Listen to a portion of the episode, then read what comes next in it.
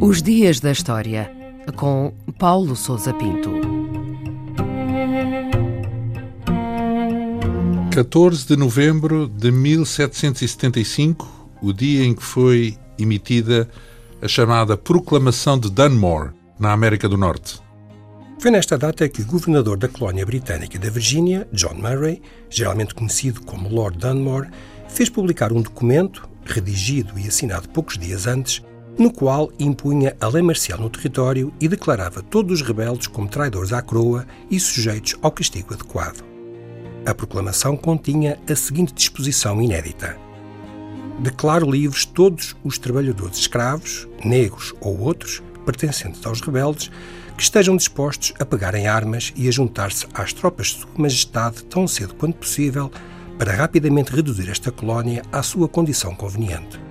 Desta forma, o governador britânico encorajou todos os escravos pertencentes aos colonos rebeldes a fugir e a alistarem-se no exército britânico, prometendo-lhes a liberdade. Tratou-se, naturalmente, de uma medida ousada, com a qual Dunmore esperava desencorajar os colonos norte-americanos à revolta contra a coroa britânica e reforçar as suas tropas com o afluxo maciço de escravos fugidos das plantações. O que é que se pode dizer dessa figura de Dunmore e o que é que o levou a emitir esta proclamação? John Murray, quarto conde de Dunmore, era um aristocrata de origem escocesa que em 1771 foi nomeado governador da Virgínia, uma das 13 colónias britânicas da América do Norte. Os primeiros anos do seu governo foram marcados por uma série de campanhas militares contra as populações ameríndias, mas o deflagrar da revolta dos colonos contra o domínio britânico tornou-se a sua maior preocupação. Dunmore rapidamente entrou em conflito com as milícias independentistas e, em abril de 1775, tomou as primeiras medidas repressivas contra a insurreição. No entanto, o governador não dispunha de tropas suficientes para impor a sua vontade, e foi então que decidiu aliciar e recrutar os escravos que trabalhavam nas plantações dos colonos, prometendo-lhes a liberdade em troca. Durante alguns meses, esta estratégia foi levada a cabo de modo informal, causando grande perturbação junto dos colonos da região. Em novembro, e perante o agravamento das tensões, Dunmore preparou uma proclamação formal que escreveu no dia 7 e publicou oficialmente no dia 14 desse mês. E que efeito teve essa proclamação?